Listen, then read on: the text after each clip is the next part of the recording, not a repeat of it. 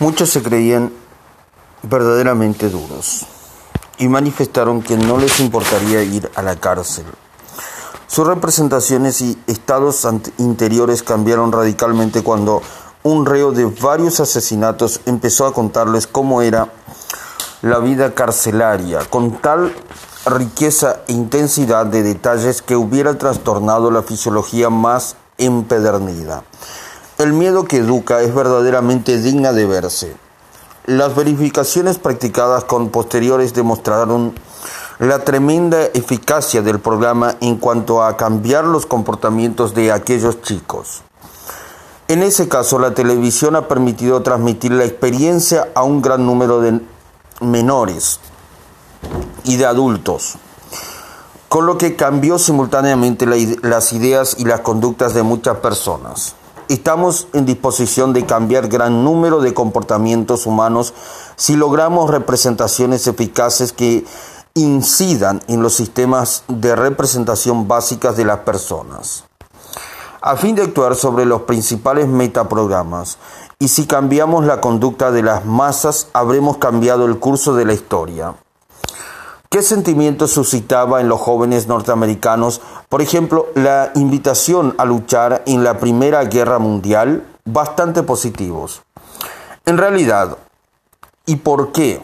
Las representaciones que la mayoría de los jóvenes tenían acerca de la guerra estaban configuradas por canciones como Al otro lado del charco y carteles del tío Sam apuntándole a uno con el dedo. El joven de aquellos tiempos probablemente se concebía a sí mismo como un salvador de la democracia y de la libertad de los pueblos en todas partes.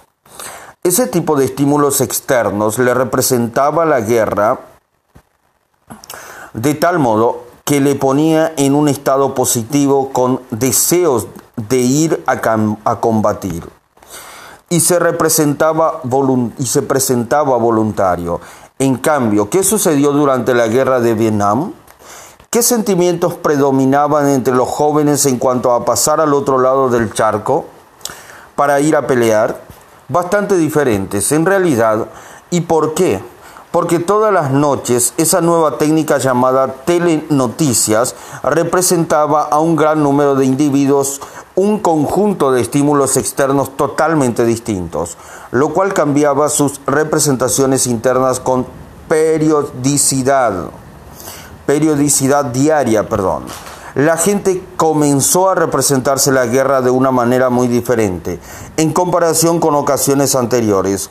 Ya no era algo que ocurriese al otro lado del charco, sino algo que entraba en el comedor de uno a la hora de la cena y podía contemplarse con todo detalle no eran brillantes desfiles de salvadores de la democracia, sino visiones de cómo le volaban la cabeza a un chico de 18 años, quizá parecido a nuestro propio hijo o al hijo del vecino, y de cómo caía abatido en una selva remota.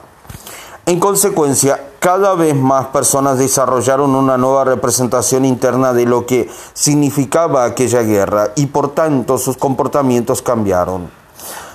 Yo no digo si la guerra fue buena o mala.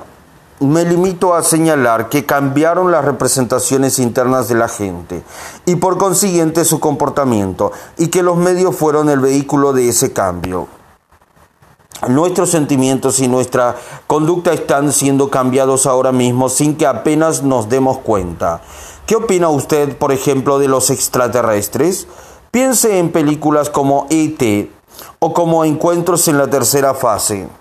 Antes imaginábamos a los alienígenas como unos monstruos feísimos y posiblemente antropófagos, Ahora pensamos en ellos como unos seres que se esconden en los armarios de los niños y salen a pasear en bicicleta con ellos hasta que tienen que regresar a su casa. O como unos tipos que le aniquilan la piscina al abuelo para refrescarse cuando tienen que le alquilan, perdón, perdón, que le alquilan la, la piscina al abuelo para refrescarse cuando tienen demasiado calor.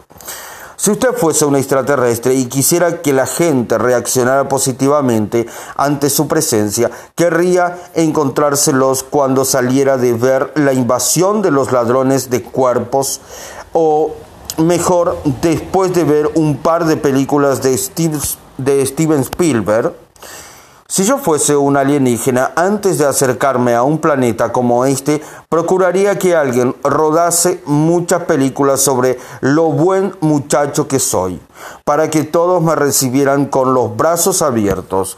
Buscaría un magnífico, un magnífico perdón, agente de relaciones públicas que cambiase las representaciones internas de las masas acerca de quién soy yo y cuáles son mis intenciones.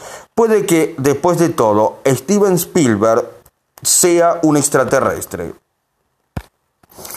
¿Cómo se ve la guerra en una película como Rambo? Parece que eso de matar e incendiar con napal, napal, perdón, sea un gran juego, violento y divertido. ¿No es cierto?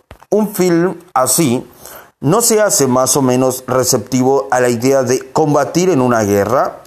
Por supuesto, una sola película no basta para cambiar el comportamiento de todo un país. Por otra parte, Conviene observar que la intención de Silvestre Stallone eh, no es promover matanzas. El tema de, los, de todas sus películas es cómo superar grandes limitaciones por medio del esfuerzo y la disciplina. Son modelos de la posibilidad de ganar pese a un gran número de factores adversos. No obstante, conviene que permanezcamos atentos a los posibles efectos de un martilleo constante sobre la cultura de masas. Procuremos ser conscientes de lo que ponemos en nuestra mente y asegurémonos de que ello, perdón, fomenta los resultados que deseamos. ¿Qué pasaría si modificáramos las representaciones internas sobre la guerra en todos los habitantes del mundo? Si el mismo poder y la técnica que pueden inducir a combatir se aprovechasen eficazmente para atender un puente entre las diferentes entre las diferencias, perdón, de valores y para representar la unidad de todos los pueblos, ¿existen ya esa técnica? Yo creo que sí, pero atención, no digo que sea fácil ni que baste con producir un par de películas y proyectarlas en todo el mundo. Lo que afirmo es que las herramientas del cambio están disponibles lo mismo que los instrumentos de la destrucción. Sugiero que nos hagamos más conscientes de cuánto vemos, oímos y sentimos, con carácter permanente y que presentamos perdón, y que prestemos atención a cómo nos representamos esas experiencias a nosotros mismos, individual y colectivamente. Hemos de ser más conscientes si queremos crear los resultados deseados en nuestras familias, en nuestras comunidades, en nuestro país y en el mundo entero. Lo que se representa reiteradamente a escala global tiende a ser interiorizado por un número masivo de personas. Esas representaciones afectan al comportamiento futuro de una cultura y de un mundo, por tanto, si deseamos crear un mundo que funcione, hemos de proponernos estudiar y programar conscientemente lo que debemos hacer para crear representaciones que, a escala mundial, nos proporcione el mayor dominio de nuestros recursos. Usted tiene que, perdón, usted tiene ante sí dos maneras de vivir la vida Quizá prefiera ser como los perros de palo y responder a todas las sugerencias y todos los mensajes que se le envían, dejando que le persuadan con el romanticismo de la guerra, le abran el apetito con basofias y le hagan seguir cualquier moda de las que se anuncian a través de la pantalla de rayos catódicos. Alguien ha descrito la publicidad como el arte de suspender el uso de la inteligencia humana durante el tiempo suficiente para alzarse con el dinero. Algunos de nuestros contemporáneos viven en la inteligencia en permanente estado de suspensión. La otra consiste en intentar algo más elegante. Usted puede aprender a utilizar su cerebro, de manera que elija las conductas y las representaciones internas que le convertirán en una persona mejor y harán del mundo un lugar mejor donde vivir. Cuando intenten programarle y manipularle, sabrá darse cuenta de ello y podrá determinar si su propio comportamiento y los modelos que se le ofrecen se le reflejan, perdón, sus verdaderos valores o no. Y luego actuará con arreglo a lo que valora en realidad, descartando lo demás. En el mundo actual, a lo que parece, cada mes nace una moda nueva. Si usted es un persuasor, se convertirá en un creador de tendencias, no en alguien que se limita a obedecer los múltiples mensajes que recibe. La dirección en que se mueven las cosas es tan importante como lo que ocurre en cada momento. Las direcciones determinan los distintos eh, los destinos, perdón. Por tanto, interesa descubrir la dirección de la corriente antes de dejarse llevar por ella y advertir que uno se halla en un paso de la catarata en una barca pequeña y sin remos. La tarea del persuasor consiste en abrir camino, trazar el mapa del terreno y conducir hacia destinos mejores. Las tendencias y modas son creaciones de individuos. La fiesta nacional estadounidense del Día de Acción de Gracias, por ejemplo, fue inventada por eh, fue inventada, perdón, no por un político, sino por una mujer a la que animaba un fuerte deseo de unidad nacional. Se llamaba Sarah Joseph Hall y consiguió triunfar en lo que otros habían fracasado durante más de 250 años. Muchas personas tienen la idea equivocada de que la fiesta de acción de gracias conmemora la llegada de los llamados padres peregrinos a los Estados Unidos en octubre de, mil, de 1621, perdón, pero no es así. 155 años después todavía no existía en, los, en las colonias ninguna celebración regular ni institucionalizada de acción de gracias. La primera fiesta nacional celebrada en todo el país conmemoraba una victoria de la Guerra de la Independencia. Sin embargo, la tradición no llegó a arraigar. Perdón. La tercera acción de gracia se celebró al proclamarse la Constitución, cuando el presidente George Washington proclamó el 26 de noviembre de 1789 como Día de Acción de Gracias, pero tampoco esta logró institucionalizarse como fiesta nacional. En 1827, no obstante, apareció Sarah Joseph Hall, quien tenía la decisión y la perseverancia necesarias para conseguirlo madre de cinco hijos, decidió ser escritora para mantenerse a sí misma y a su familia, en una época en que muy pocas mujeres llegaban a tener éxito en esa profesión. Como jefa de redacción de una revista para la mujer, ayudó a convertirla en uno de los órganos de mayor difusión nacional, con una tirada de 150 mil ejemplares. En aquella época, eh, se hizo famosa con sus campañas editoriales pidiendo colegios universitarios para las mujeres parques públicos gratuitos y guarderías infantiles. Y escribió la conocida canción infantil María tenía un corderito. Sin embargo, la causa más importante de su vida fue la institución de una jornada nacional permanente de acción de gracia.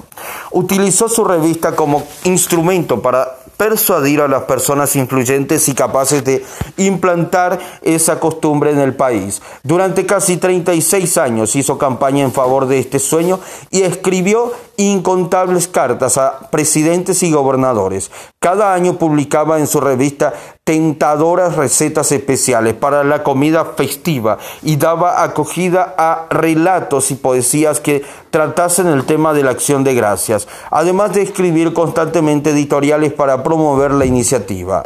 Por fin, la guerra civil le suministró a Hale la oportunidad de expresar su idea en condiciones susceptibles a, de cautivar perdón, la imaginación del país. Escribió, ¿no sería un beneficio perdón, escribió, no sería un beneficio social, nacional y religioso que se resolviese definitivamente la creación de nuestro Día de Acción de Gracias para todo el país?